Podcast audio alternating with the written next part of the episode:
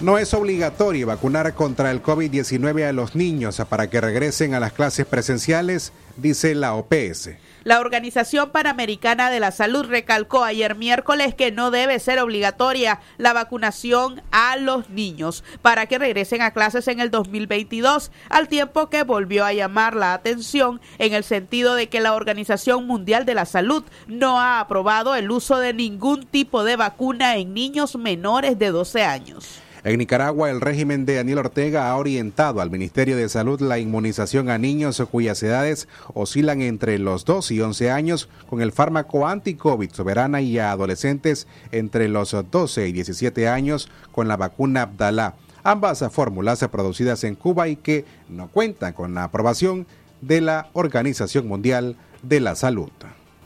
Continuamos dándoles a conocer acerca de cómo la vocera gubernamental Rosario Murillo informó recientemente a través de los medios de propaganda oficial que la meta que se han trazado es aplicar la vacuna soberana a 1.336.861 menores de 2 a 11 años y un total de 765.505 dosis de Abdalá a adolescentes de entre los 12 y 17 años.